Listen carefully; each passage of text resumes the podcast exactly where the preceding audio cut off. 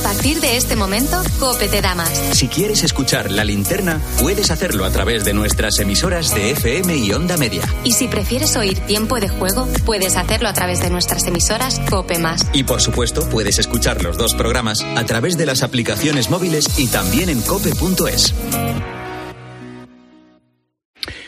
Son las nueve, las ocho en Canarias. ¿Qué tal? Soy Ángel Expósito. Seguimos con la linterna encendida de este lunes. Con Expósito, la última hora en la linterna. Cope, estar informado. Te resumo la actualidad del día en tres o cuatro claves. Primera, Oriol Junqueras acusa al Supremo de actuar por venganza contra los líderes del proceso.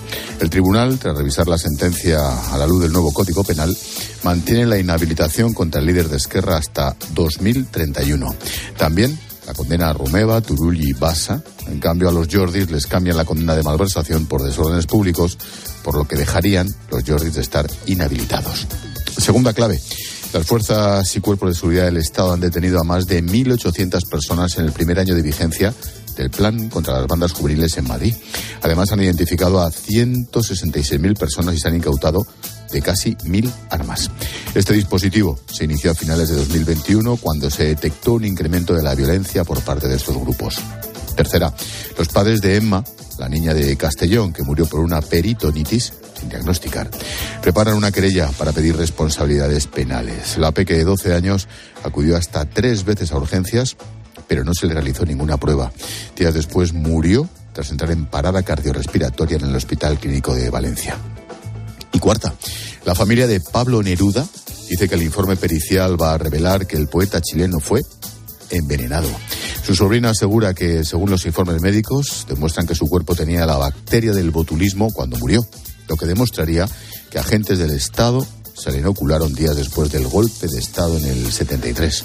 La versión oficial de la dictadura chilena es que murió por un cáncer de próstata.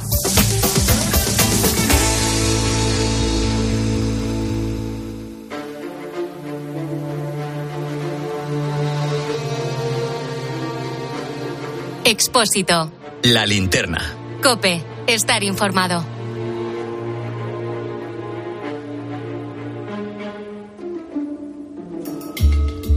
Los pequeños milagros aún se siguen produciendo bajo los escombros del terremoto de Turquía y Siria, ojo, hace ya una semana.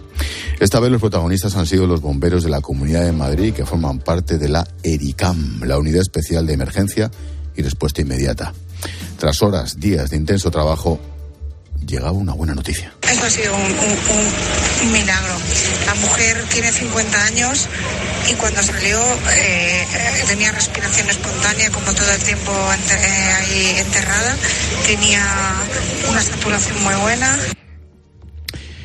Es Esther Armela, es la médico que atendió a la mujer de 50 años que va unas 177 horas bajo bloques de hormigón después de que el edificio colapsara.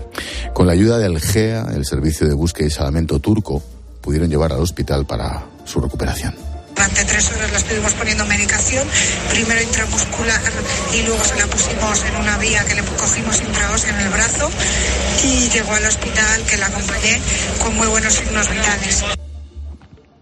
Es cierto que los milagros se siguen produciendo, pero la realidad es que el paso de los días provoca que veamos muchos de esos rescates sin, sin final feliz, claro, lógico. Son miles los efectivos de salvamento que continúan sobre los escombros intentando obtener algún tipo de respuesta en medio de un tremendo silencio. Tres golpes, de tres en tres.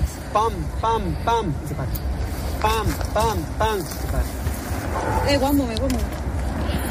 Así intentan localizar los militares de la UME a posibles supervivientes del terremoto. El pasado viernes pudimos hablar aquí en la linterna con el teniente David Mora, jefe de la sección de rescate del primer batallón de emergencias, que nos contaba cómo se sintió cuando rescataron con vida a Muslim, de seis años, a su hermana Leila, de dos, y a su madre, Elif. La verdad que se descarga, se descarga todo, se descarga la emoción. Y nada, hemos hecho, nos hemos echado a llorar, nos hemos echado a llorar, literalmente todo el equipo, especialmente los que estábamos ahí en, el butrón que habíamos abierto, en el worksite, como nosotros llamamos, eh, te echas a llorar, te echas a llorar, una emoción muy grande.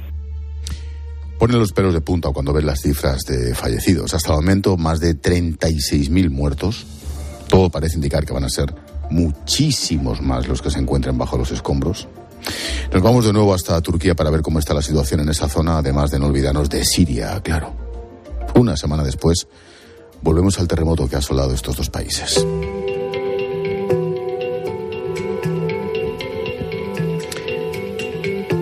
Siete días han transcurrido desde el primer temblor, el más fuerte que alcanzó los 7,8 grados de magnitud. Desde entonces, la búsqueda incansable de supervivientes ha ido dando pasos a la resignación.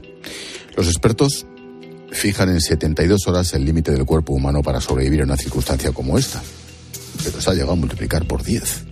Las bajas temperaturas, fíjate, pueden favorecer a retrasar la deshidratación. Los servicios de emergencia de los distintos países empiezan a replegarse también algunos efectivos de Bomberos Unidos Sin Fronteras que han puesto hoy fin a sus labores de ayuda. Luis Felipe Sánchez es el responsable del contingente de este grupo de bomberos y nos ha confesado que han vivido momentos realmente duros. Un poco de sensación contradictoria, eh, frustración y, e impotencia por el gran número de pérdidas de vidas humanas y también porque muchas personas han perdido eh, bienes materiales como sus casas o el trabajo. Después muy satisfecho y muy contento por el trabajo que hemos realizado todo el equipo. Eh, hemos ayudado a muchas personas en diferentes fases de, del trabajo que hemos desarrollado durante estos siete días. Han ayudado a muchas personas con su trabajo e incluso uno de estos rescates ha dado la vuelta al mundo. Rescataron a una joven de 24 años que había quedado atrapada durante más de 15 horas. Tuvimos unas 14 horas trabajando y pudimos, pudimos sacar a una chica de 24 años eh, que se llama Beribán. Sabemos que se encuentra bien, hemos podido hacer un seguimiento de su estado, cómo ha evolucionado y sabemos pues que está estable y se va a salvar sin ningún tipo de problema. Y esta imagen, la de los ojos de la joven cuando por fin pudieron encontrarla, dice que le ha marcado para siempre. Nunca podré borrar ya de, de mi mente esos ojos mirándonos cuando llegamos a ella. Eso, esa imagen y esa mirada siempre va a estar en mi retina. Allí, desde la zona cero, son muchos los que han decidido trasladarse a ciudades más alejadas como Estambul. Es el caso de Carlos, un argentino que daba clases de español en Gaziantep, el epicentro del seísmo. Aún recuerdo una de las imágenes de este terremoto. La imagen del padre que falleció junto con sus hijos tratando de salvarlos. Hay una foto en la que él está así como uh, cubriéndolos, protegiéndolos, usando sus brazos, haciendo una tipo, una tipo círculo. Pero bueno, eh, fallecieron todos. Justo esta misma mañana está operativo en Turquía un equipo técnico español para seguir ayudando. Se encuentra en la ciudad de Iskenderun, localidad con un nivel de destrucción total. Roberto Arranz es el jefe de la misión de la Agencia Española de Cooperación y ha estado aquí en Mediodía Cope. Sí, sí, hay bastantes edificios que se han caído, muchos centros de salud. En, en esta zona había dos, dos, hospitales públicos, uno está completamente destruido y en el otro solo queda la mitad en pie y de la de esta mitad el, los sanitarios no se atreven a, a, entrar porque está está bastante dañado y prácticamente no hay servicios públicos de, de salud en la ciudad. La primera paciente que ha pasado por este hospital de campaña ha sido Beriban Guyabas, una directora de un colegio cuya casa se vino abajo con el terremoto y resultó herida. No solo atienden a víctimas, a víctimas del seísmo, sino también intentan tratar con problemas cotidianos del día a día y luego una avalancha de gente que, claro, se han quedado sin hospital público en la ciudad y todos los problemas de, siempre, desde catarros, seguimiento de embarazos, eh, pequeñas cirugías, pendientes, cosas así, nos está llegando para, para hacerlo. Todo está preparado en un lugar que está habilitado para atender a unos 200 pacientes por día, siete intervenciones quirúrgicas, acoger hasta 20 personas hospitalizadas. Por eso, su tarea está siendo, dicen, fundamental. Pues ha, ha, pasado una semana ya del terremoto, entonces los, causas, los casos de, de trauma grave ya, ya, han sido atendidos aquí con los medios que había en el, en el momento, que eran bastante pocos. Y ahora lo que hemos visto que nos está llegando es gente que, que bueno, que, que, puede tener todavía heridas eh, infec, eh, infectadas, eh, cosas que se, que se trataron los primeros días pero que no están todavía resueltas. Nos vamos ahora hasta Gaziantep, como te digo, una de las zonas más devastadas por el terremoto. Allí nos atiende Carmen Monclús, es portavoz UNICEF responsable de protección de la operación transfronteriza entre Siria y Turquía. Carmen, ¿qué tal? Buenas noches. Hola, muy buenas noches. Oye, ahora mismo en ese lugar, ¿qué es lo que necesita la gente? ¿Qué tipo de ayuda estáis ofreciendo? Bueno, como sabéis, eh, esta es la operación de respuesta a Siria, ¿no? Entonces me, centraré principalmente en las necesidades que hay ahora mismo en Siria, en esta zona del noroeste, frontera con, con Turquía. Bueno, ahora mismo las necesidades son varias, ¿no? Es decir, ya ha pasado una semana del terremoto, disculpas, ha pasado ya una semana del terremoto. Eh, hemos reactivado una arteria que daba al Jawa, que es la que siempre hemos tenido para eh, entrar en Siria, pero eh, no es suficiente. Es decir, necesitamos más vías de acceso eh, para llegar a la población, ¿no? Es decir, es una zona donde antes teníamos tres, cuatro puertos al, al norte de Siria y mm, paulatinamente pues se han ido cerrando y ahora solo quedaba esta, ¿no? Es decir, es una operación bajo la autoridad del Consejo de Seguridad. Es una resolución que se va renovando continuamente y la última vez, las dos últimas tres veces, ya solo se renovó para una sola arteria. Es decir, el acceso que tenemos de alguna manera es limitado. Eso por un, por un lado. ¿no? Por otro, eh, las provisiones. Tenemos provisiones, había provisiones ya dentro de Siria, en los almacenes que tenemos dentro de Siria, pero claro, esas no son suficientes, ¿no? Es decir, estas son las primeras que han salido, pero claro, tenemos que eh, rellenar, tenemos que volver a, a, a, mandar más y estas tienen que entrar por Turquía y Turquía ya es una zona que también ha sido pues, Claro. pues muy, muy afectada, ¿no? Esto, por un lado, las necesidades. Nos encontramos con una población muy castigada, como ya sabéis. Eh, son 12 años de conflicto, 11 años y pico, eh, muy largo. Mm, una, eh, una infancia muy sufrida. Muchos de ellos solo han visto la guerra. Esto ha sido su, su, su entorno natural desde, desde, bueno, desde que han llegado al mundo. Como os podéis imaginar, pues partimos de una base ya muy precaria y el, terremoto de alguna manera pues ha puesto en evidencia una parte del mundo que ya estaba muy muy eh, muy era, era muy vulnerable y estaba muy eh, desprovisionada de todo lo que de todo lo que precisaba para, para continuar y seguir no claro. Eh, precisamente apuntabas apuntabas esos niños que solo han vivido en guerra 12 años al menos de una guerra total todos contra todos. ¿Cómo está funcionando la coordinación en la zona rebelde, entre comillas, con el gobierno sirio? ¿Cómo os apañáis? Bueno, aquí ya, contaba, ya contábamos con una eh, estructura de coordinación muy robusta. Son muchos años de, operación transfronteriza y ya contábamos con pues una base de, de partners, ¿no? De, de socios y, y ONGs que trabajábamos conjuntamente bastante sólida, es decir, teníamos 75, 80 ONG solo para la protección de la infancia eh, y las coordinábamos desde aquí, desde Gaziantep, y teníamos equipos móviles, y los seguimos teniendo, ¿eh? Eh, de una forma más debilitada, pero seguimos teniendo esos equipos móviles. Eh, teníamos espacios para, para, la, para la infancia, teníamos también eh, lo que llamamos espacios seguros para las niñas y las mujeres, mayoría de ellos siguen en funcionamiento, algunos precisarán ser reactivados, porque no nos olvidemos que las agencias que estaban a cargo también de, estos, eh, de estas actividades, pues ellos mismos son ahora también población afectada, ¿no? Muchos de ellos también han perdido su familia, sus amigos y demás.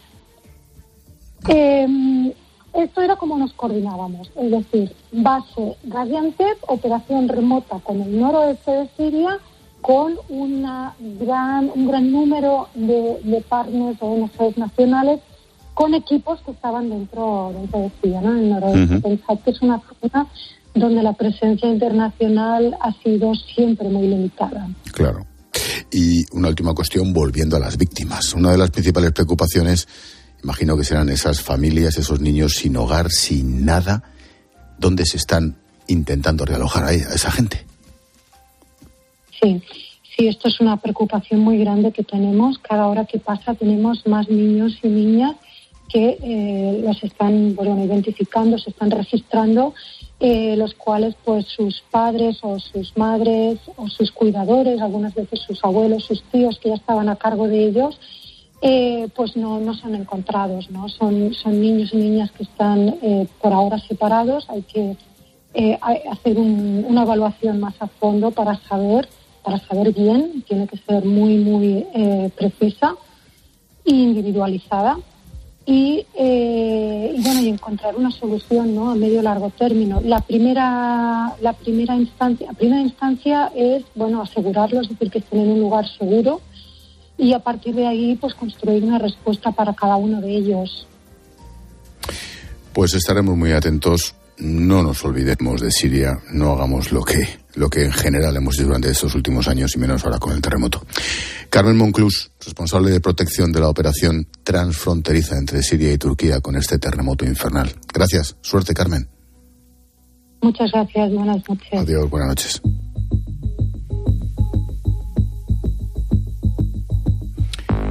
Precisamente uno de los países que sabe muy bien lo que es la destrucción es Siria. Lleva más de 12 años de guerra total. Tras pasar por la pandemia, otro golpe devastador ha sido el terremoto hace una semana.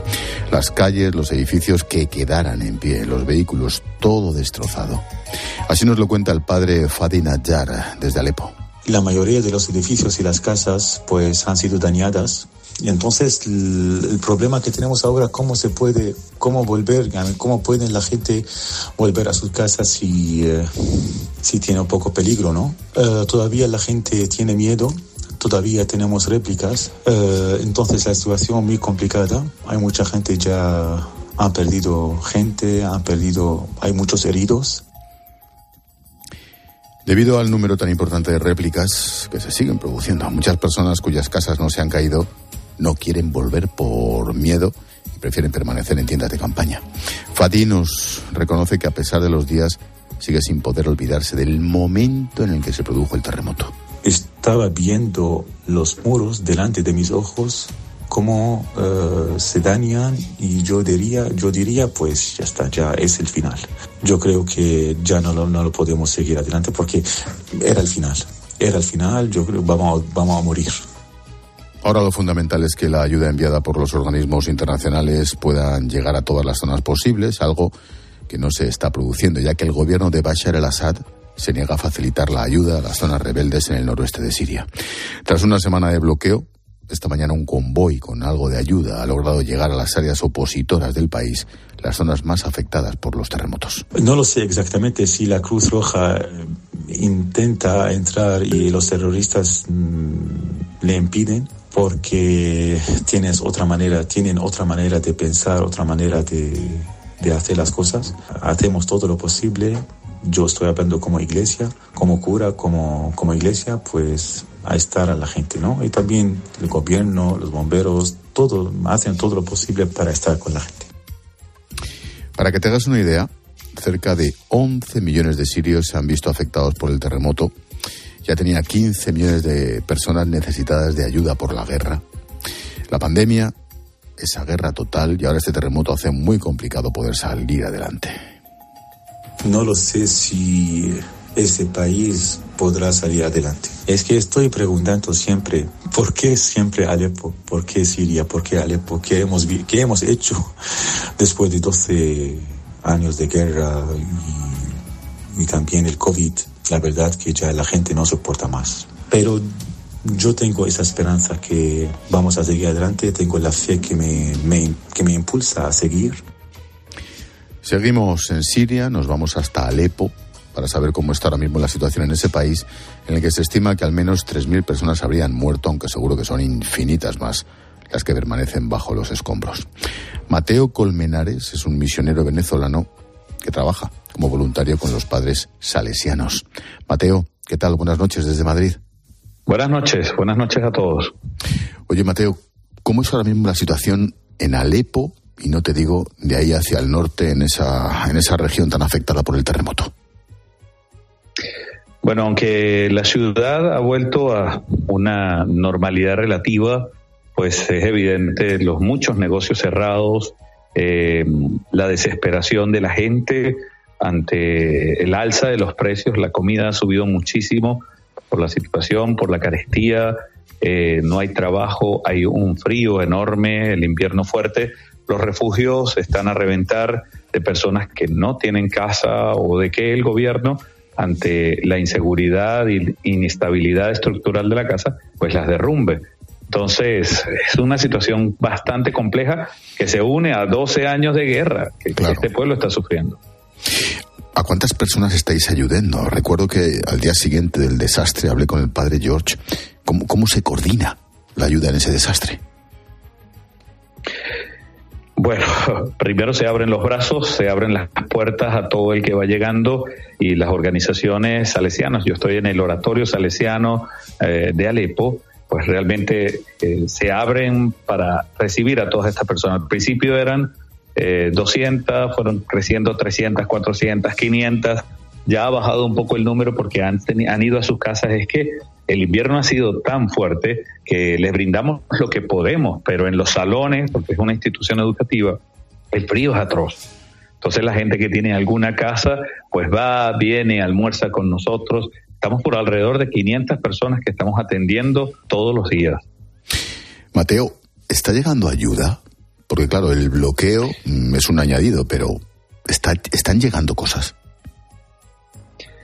Están llegando cosas de organismos, eh, por ejemplo, la Cruz Roja, la Media Luna Roja, eh, algunas iglesias que están mandando algo, más nada. No hay más ayuda internacional que veamos. Los salesianos tienen una vía de ayuda que es por misionesalesianas.org y todo el que pueda ayudarnos eh, por esa vía misionesalesianas.org. Ellos por esa vía pasan al Líbano y del Líbano pasan acá a Siria, porque tampoco se puede por el bloqueo y toda esta situación. O sea, por esa vía están ayudando. Mm, aparte de todo, ¿qué es lo que piden los afectados? En principio comida, comida, este, hay, hay, no hay escasez de comida, es que es muy cara, costosa, eh, ropa, eh, cobijas para este invierno y bueno, alguna ayuda económica para poder reparar las casas. Hoy salía un poco a la ciudad y veía ese estado de desolación, pero tú puedes ver un edificio derruido y te preguntas, ¿esto fue el terremoto o fue una bomba de la guerra de hace cuatro años? Hay muchas estructuras destruidas por la guerra que todavía siguen destruidas. Entonces tú te preguntas, si eso fue hace cuatro años, ahorita menos se les va a ayudar a esta pobre gente. Claro. Mateo, mm, tú estás en Alepo, pero en otras ciudades un poquito más al norte, hacia Turquía, controladas, entre comillas, por los rebeldes y no por el gobierno, aquello ya debe ser el infierno, ¿no? Allí no llega nadie. Eh, el infierno y la soledad, eh, porque incluso nada, la gente queda desamparada, los muertos quedan ahí debajo de los edificios porque no hay maquinaria, eh, no, hay, no hay gasolina para, para la maquinaria y si la encuentras, la encuentras a precios exorbitantes.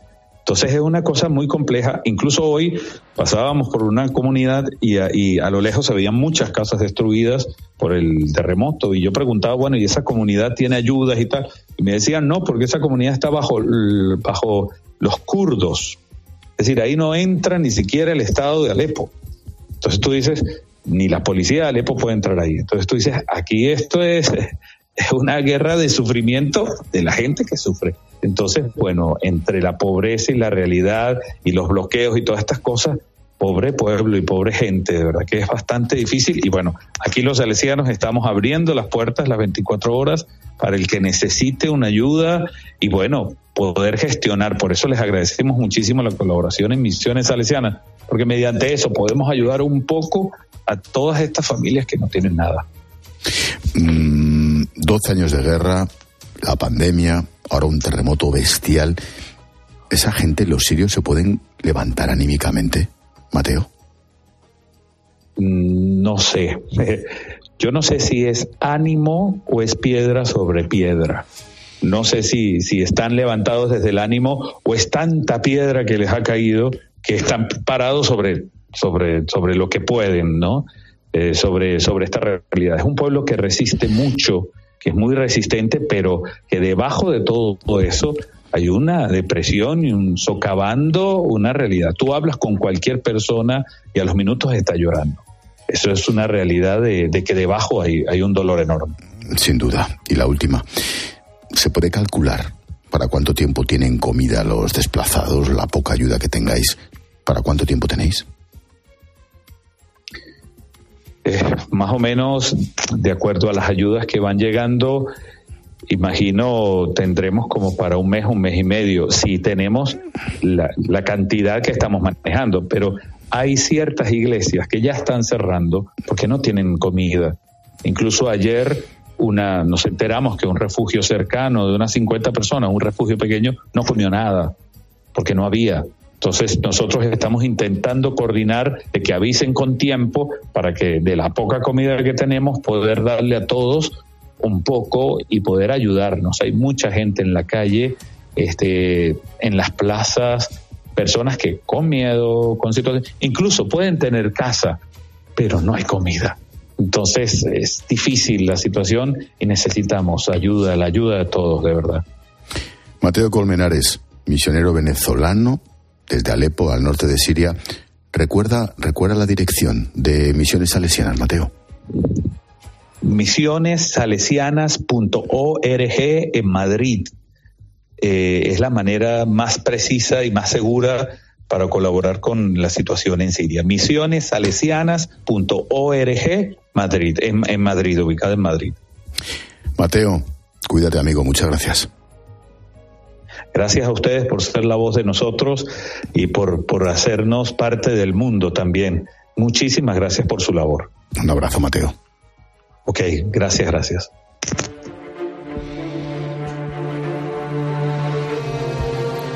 Una semana después, se dice pronto, hemos hablado de la situación que se está viviendo en las zonas más devastadas por el terremoto en esa inmensa frontera entre Turquía y Siria, que se ha llevado la vida oficialmente cada, cada, hora que pasa de cerca de 40.000 personas. Oficialmente son infinitas más.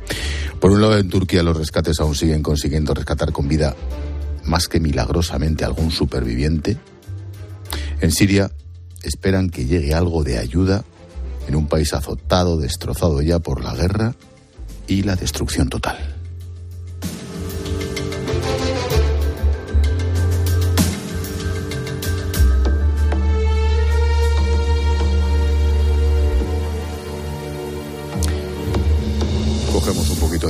Hola Paloma. Hola Ángel.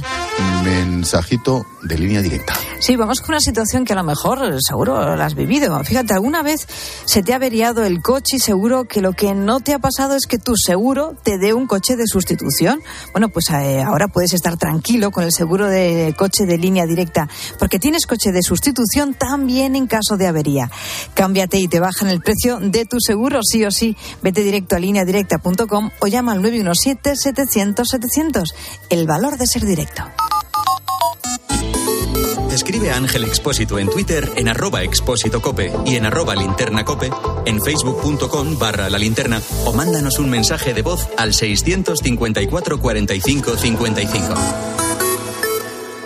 Desde Fiat te invitamos a disfrutar de unas condiciones especiales en los Fiat Dolce Vita Days. 0% TAE, 0% TIN. Financiando con FCA Autobank hasta 6.000 euros y hasta 24 meses. 24 cuotas mensuales de 250 euros. Precio total adeudado y a plazos 6.000 euros. Válido para 500 unidades en stock hasta el 28 de febrero. Consulta condiciones en fiat.es. Escuchas Cope. Y recuerda, la mejor experiencia y el mejor sonido solo los encuentras en cope.es y en la aplicación móvil. Descárgatela. Profesionales de la construcción y la reforma. Siempre os hemos admirado. Porque hacéis sencillo lo más difícil. No necesitáis traje y corbata para ser el motor de la economía. Y llamáis a cada cosa por su nombre. En Bricomar nos pasa lo mismo. Y si nos dedicamos a materiales de obra, es normal que ahora nos llamemos Obramat. Profesionales de la construcción y la reforma. Obramat. Bodegas Los Llanos, la más antigua y con más tradición de Valdepeñas. En su cueva subterránea, la más grande de nuestro país, descansa el vino Pata Negra, un auténtico reserva Valdepeñas. Desde Fiat te invitamos a disfrutar de unas condiciones especiales en los Fiat Dolce Vita Days. 0% TAE, 0% TIN. Financiando con FCA Autobank hasta 6.000 euros y hasta 24 meses. 24 cuotas mensuales de 250 euros. Precio total adeudado y a plazos 6.000 euros. Válido para 500 unidades en stock hasta el 28 de febrero. Consulta condiciones en fiat.es. Bienvenido al Dream of de mis hijos están como una moto y necesitan desfogar. Pondremos a disposición de tus hijos todo un barco para que se vuelvan completamente locos disfrutaréis de un nuevo refrigerio por cada vez que se tiran a la piscina. Uno, otro y adivina qué, otro. Cada momento tiene su crucero. Navega con las rebajas de Costa Cruceros. Reserva con todo incluido desde 699 euros por solo 50 euros y cancelación gratuita. Déjate asesorar en la semana del crucero de viajes El Corte Inglés. Consulta condiciones. Tenemos por delante grandes noches de radio, seguro. La radio siempre. De lunes siempre. a viernes desde las once y media de la noche, todo lo que pasa en el deporte te lo cuenta Juanma Castaño en el partidazo de Cope.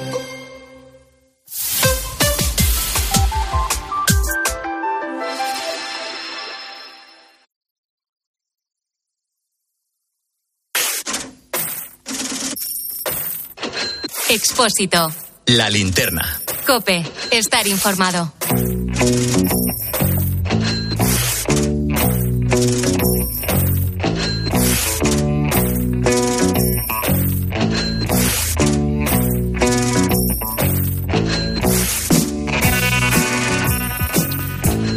Bruselas ha revisado al alza la previsión de crecimiento para España hasta el 1,4, son cuatro décimas más que los cálculos de otoño. La Comisión prevé que cerremos el año con una inflación del 4,4%, dos puntos por debajo de la media de los 27. También espera que Europa se libre de la recesión. La vicepresidenta y ministra de Economía, Nadia Calviño, saca pecho. La economía española será mm, la que tenga el mayor crecimiento de entre las grandes economías europeas, eh, muy por encima del crecimiento previsto para el resto de, de, grandes economías y de la media de la Unión Europea y de la zona euro. Y si todo sigue en esta línea y se cumplen las previsiones, eh, está cada vez más claro que recuperaremos el nivel de Producto Interior Bruto prepandemia en el curso de 2023. Pilar García de la Granja, buenas noches. ¿Qué tal, Ángel Expósito? Buenas noches. El gobierno mantiene la previsión en el 2,1.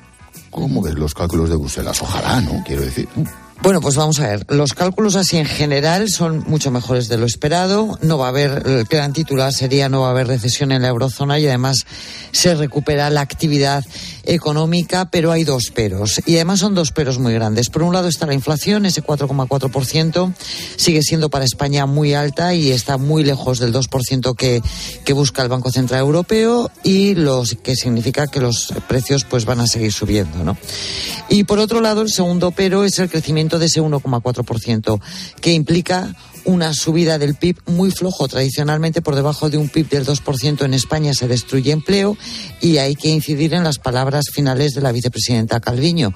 Efectivamente, a finales de este año, el último país de la eurozona, España, es posible que recupere el PIB previo a la pandemia. Subimos más porque fuimos los que más caímos y los que más estamos tardando en recuperar. Mm. Sobre estos datos, el vicepresidente del Banco Central Europeo, Luis de Guindos, ha sido menos optimista. Recuerda que la economía española se va a desacelerar este año y ha aprovechado para opinar sobre el tope al precio de las hipotecas que propone Podemos. Dice que los tipos de interés van a seguir subiendo y que no es momento de aplicar más medidas. Pilar.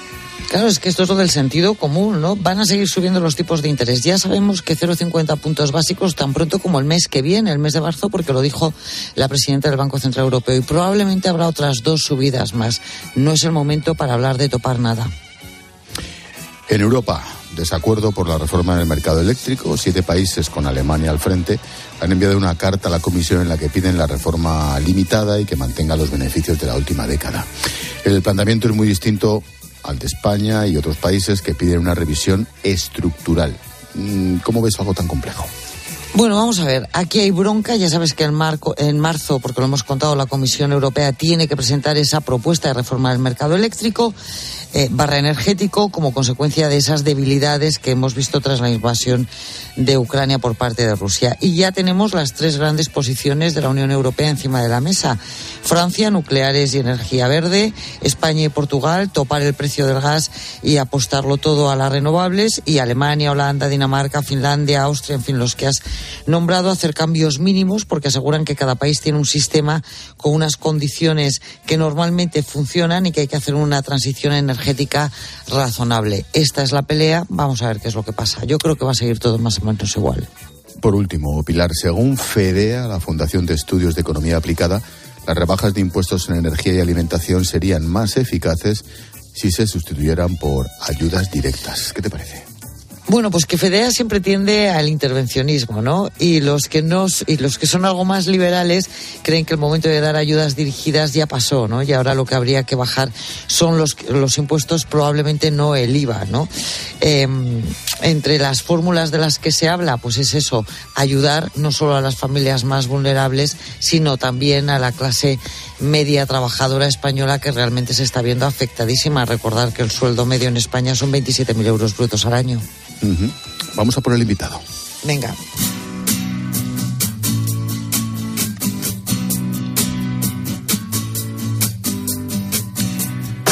El precio de los alimentos ha subido de media por compra un 6%. Me, me parece que se queda corto, pero bueno.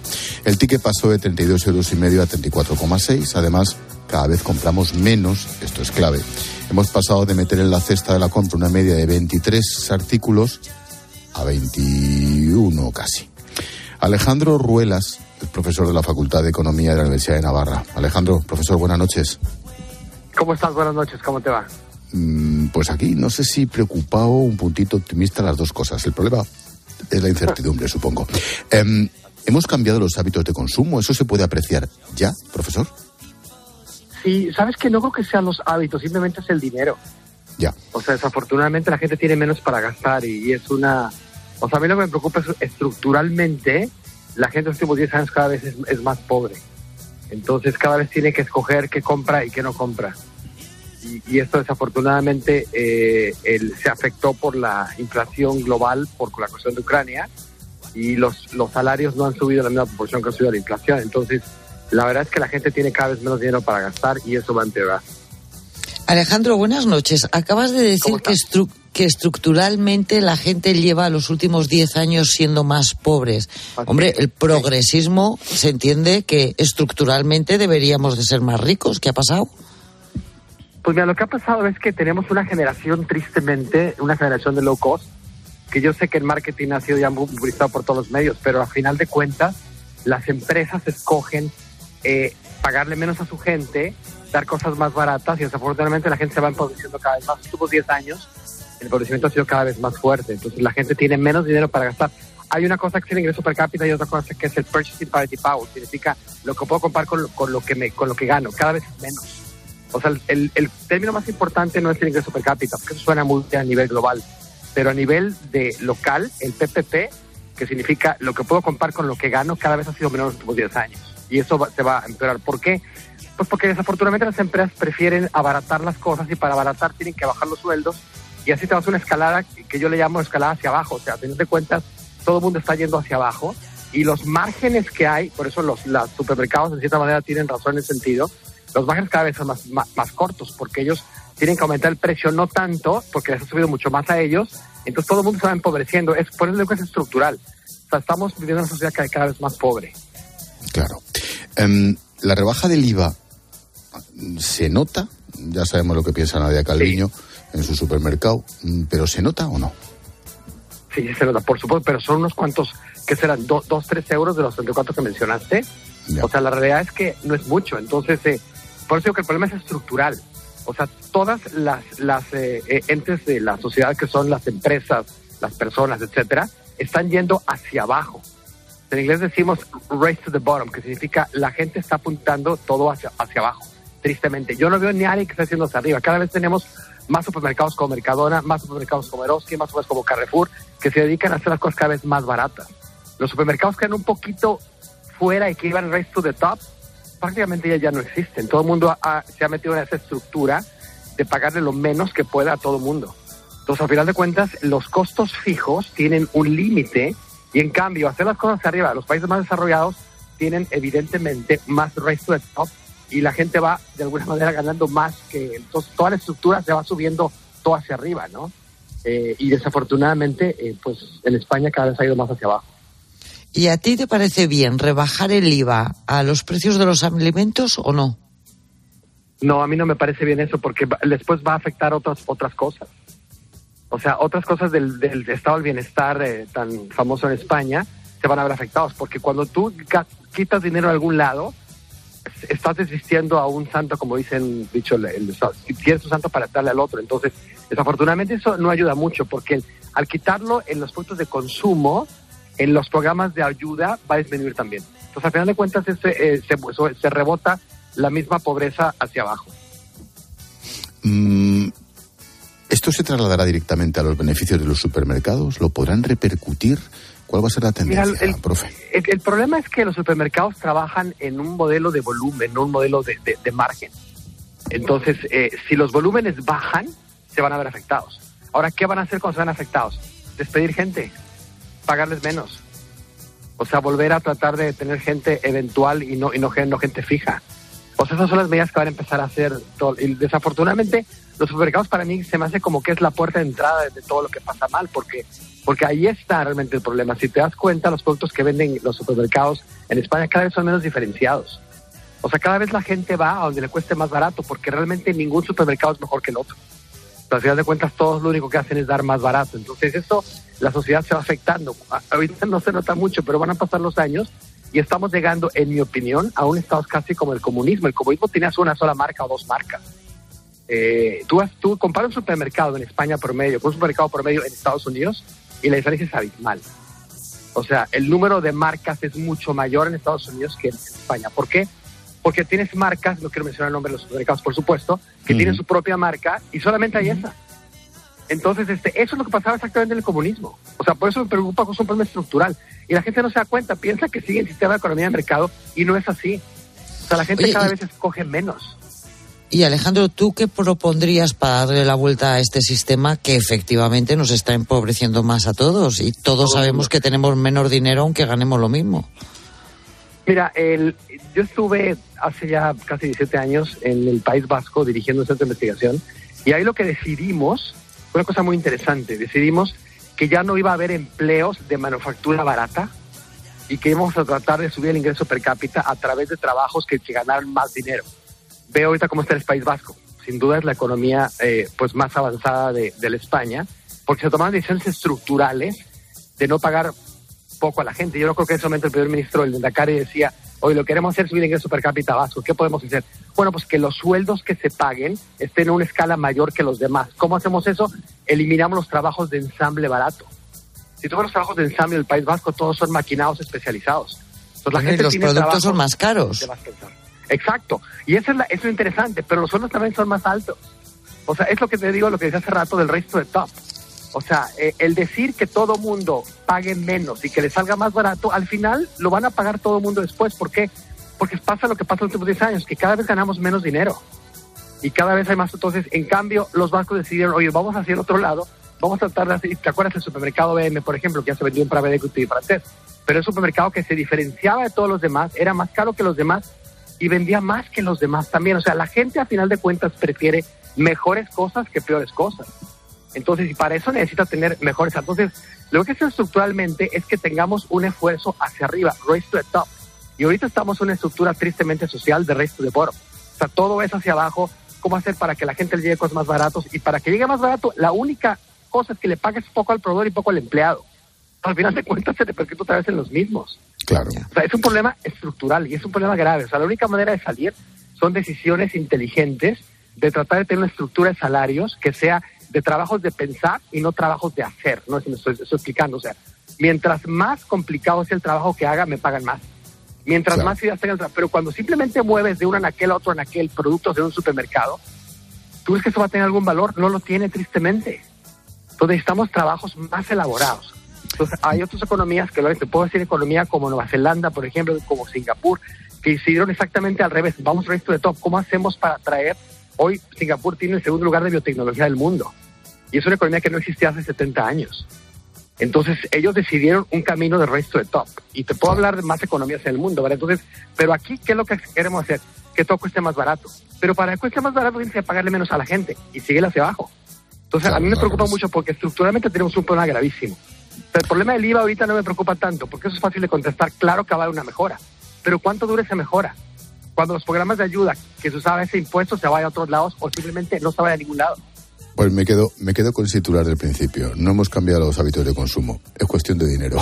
Alejandro Ruelas, profesor de la. Facultad de Economía de la Universidad de Navarra. Gracias por la clase, Alejandro. Cuídate. No, al contrario, gracias a ustedes. Gracias. Adiós, Chao, buenas chao. noches. Más claro agua. A esta hora, Reyes Calderón nos trae el número, el dato del día. ¿Qué tal, Reyes? Buenas noches. Buenas noches, Ángel. Hoy, una semana después de los terremotos en Turquía y Siria, un portavoz de la ONU señaló que la fase de rescate desgraciadamente estaba llegando a su fin, señalando una cifra de fallecidos que supera los 36.000, 80.000 heridos y 150.000 evacuados. The Economist señala hoy en su portada que son ya 113 las órdenes de arresto contra arquitectos, contratistas e ingenieros que se han emitido en Turquía. Algunos diarios españoles señalan que la razón de esas órdenes de detención es la negligencia en la construcción de los edificios derrumbados. Pero negligencia es falta de cuidado en lo que se hace o en lo que es tu obligación. Y aquí estamos ante un caso bien distinto. Este es un caso de soborno y de corrupción. Puede que no nos acordemos, pero en el terremoto de septiembre de 2004 en el noreste de Turquía hubo 100 víctimas. En su informe final, el gobierno estimó que podrían haberse evitado el 60% de las muertes si no se hubieran pagado sobornos por el material de construcción deficiente y por las licencias de apertura. Las cifras son del todo escandalosas y no solo en Turquía. El Banco Mundial señala que el pago de sobornos puede ascender al 3% de la producción mundial. Las construcciones deficientes están casi siempre marcadas por la corrupción, que hace que se construya por debajo de las normas, reduciendo la sostenibilidad, aumentando la necesidad de mantenimiento y rehabilitación y aumentando sobre todo el riesgo. Frecuentemente esos márgenes están bien establecidos y son muy conocidos dentro de un país y se distribuyen de acuerdo con una jerarquía establecida de participación entre los funcionarios y los políticos de turno. En la mayoría de los casos, esos montos de corrupción o de soborno ascienden al 10% del precio del contrato, pero en algunos países donde las influencias políticas son fuertes, pueden ser del orden del 30% del precio del contrato. Y los precios aquí se miden en vidas humanas.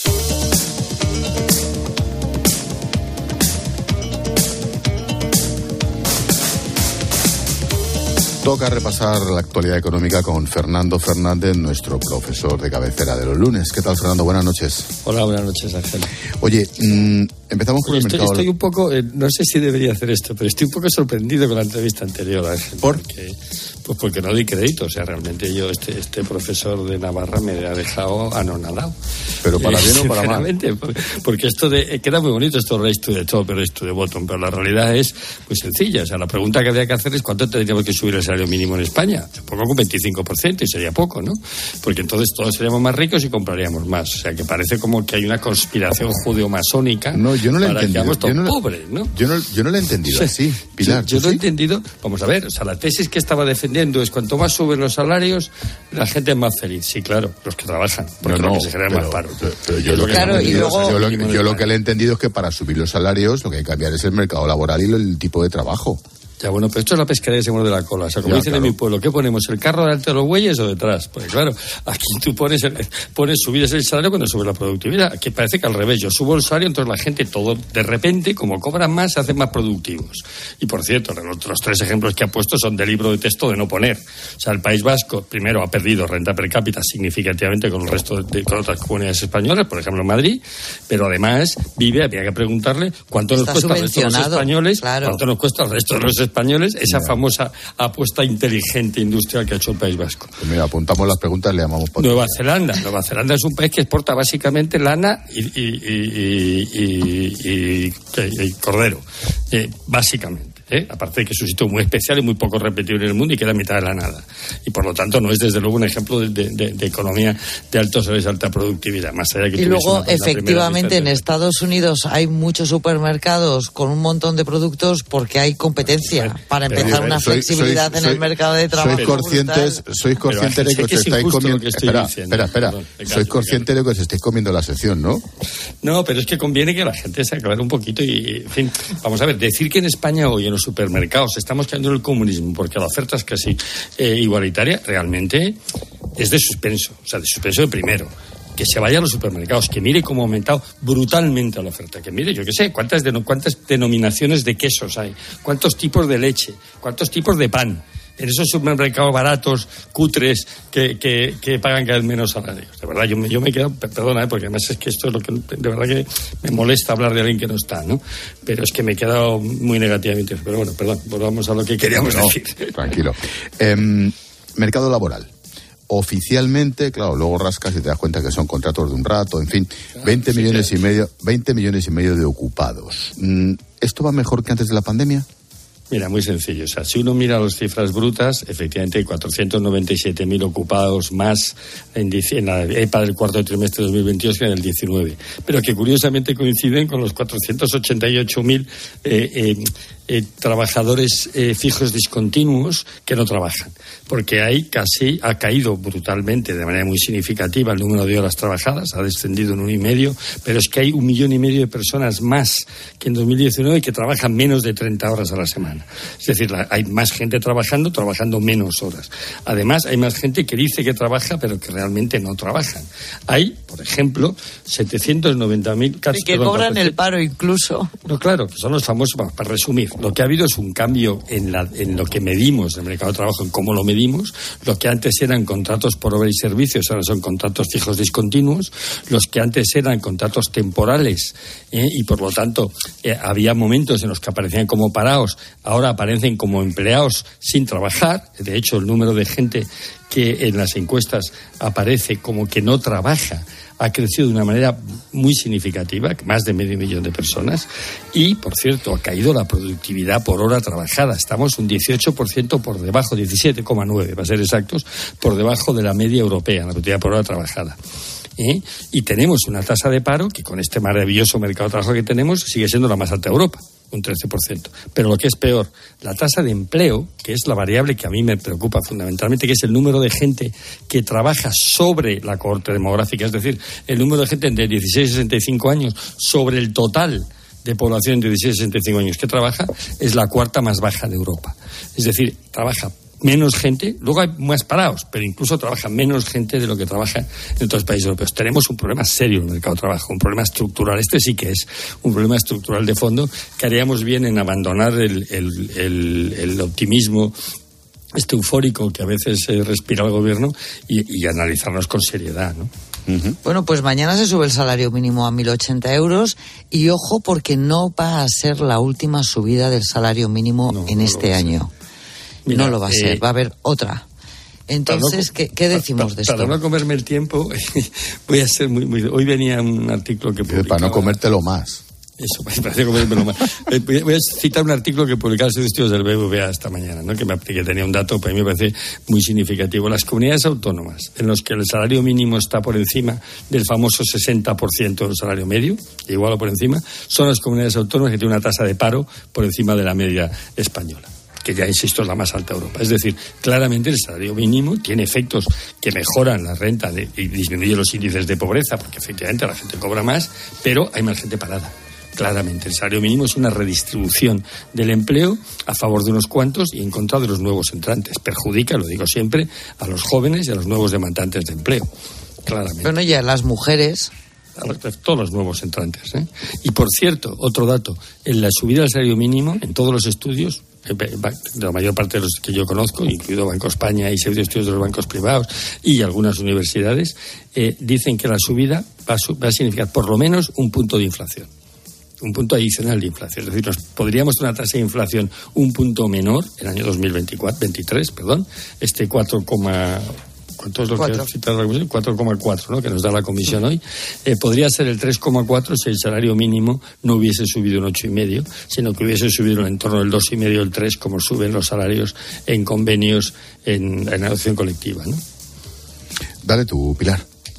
Bueno, vamos al Banco de España, porque parece que ya se ha resuelto eh, el tema de, de quiénes van a sustituir en los asientos en el Banco de España. ¿Y a ti qué te ha parecido la solución? Bueno, vamos a ver. Primero, expliquemos lo que es. O sea, el Consejo de, del Gobierno del Banco de España no es el órgano que decide los tipos de interés ni que fija la política monetaria que se hace en Bruselas, ni siquiera el que, el que toma las fija la posición del Banco de España en, en Bruselas, en, perdón, en Frankfurt. Eh, esto lo hace la Comisión Ejecutiva. O sea, el, Consejo de Gobierno es órgano asesor, por entendernos. y, lo digo para un poco relativizar lo que voy a decir a continuación. Segundo, es verdad que hay un dato muy positivo. El, gobierno, la, vicepresidenta Calviño, ha renunciado a su idea original de imponer a dos personas del partido del gobierno. Eh, ha, pactado una. Es verdad que al Partido Popular le tocarían dos, si se respetase el acuerdo tradicional de esas seis personas que forman la comisión de elección, tres del partido de gobierno, dos del principal partido de la oposición y uno de las minorías, eh, al, Partido Popular, que todos los nombramientos anteriores de Calviño han sido personas de partido con carne, eh, hubiera, le hubieran tocado dos al PP. Bueno, le ha tocado uno solo, mejor que dos. Y luego, ¿qué, ha nombrado? Bueno, pues ha nombrado dos personas eh, o sea, nombra dos personas, se supone que un acuerdo con el Partido Popular, la que teóricamente representa al Partido Popular, es un catedrático reconocido prestigio en el mundo de la economía y la educación y, que sabe, por cierto, bastante de salario y el salario mínimo, pero que ha trabajado muy poco, por no decir nada, en temas monetarios y financieros. Pero es una persona académica de primer nivel, de, a nivel internacional, y que yo creo que lo va a hacer bien en ese órgano asesor. La persona que, ha nombrado eh, la ministra Carmina, que presenta el PSOE, es su antigua jefa de gabinete. Su famosa jefa de gabinete. Exactamente. Y vamos a ver, seamos justos. Es una chica, una chica bastante joven, una mujer joven, eh, muy, que sí es verdad que lleva todavía trabajando en temas del tesoro y en temas monetarios. Esto hay que reconocerse toda su vida profesional, que es corta, obviamente, por, por la edad que tiene, ¿no? Pero que, que, sí sabe algo de esto, pero que yo creo que debería de haberse pasado una temporada de, en frío, digamos, antes de entrar en, en, el, en el Banco España. Me parece que cambiar de jefe, de ser la, la jefa de gabinete a la vicepresidenta económica a ser eh, miembro del Consejo de Gobierno del Banco España no está entre las mejores prácticas de respeto institucional a la independencia de los órganos. Ya ves tú, país eh, ser ministro y miembro del Constitucional bueno, vamos a ver, hemos mejorado, mucho, hemos mejorado mucho. La, persona anterior que nombró la vicepresidenta Calviño era concejal socialista de un pueblo de Palma de Mallorca. y tenía conocimientos económicos inmensos, pero desde luego no demostrados. Eh, quiere decir que sí hay una diferencia. ¿eh? Esta, esta, esta persona, Judith Arnal, es una persona competente, sin duda. Lo que sí creo es que pues deberíamos de hacer eh, eh, esto es como la mujer del César, ¿no? O sea, no debería, en un, en un país serio uno no pasa de ser el jefe de gabinete del vicepresidente no, como que no queda, no, queda, no, queda, no queda elegante. Todo depende de con quién tomes café. Que me pilla el toro. Mañana más, Perdón, eh, gracias. Besitos, chao, chao. luego pasa lo que pasa. Adiós, profesor, cuídate. Chao, chao.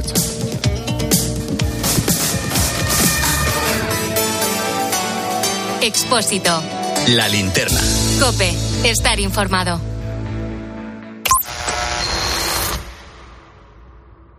El silencio en la radio no funciona.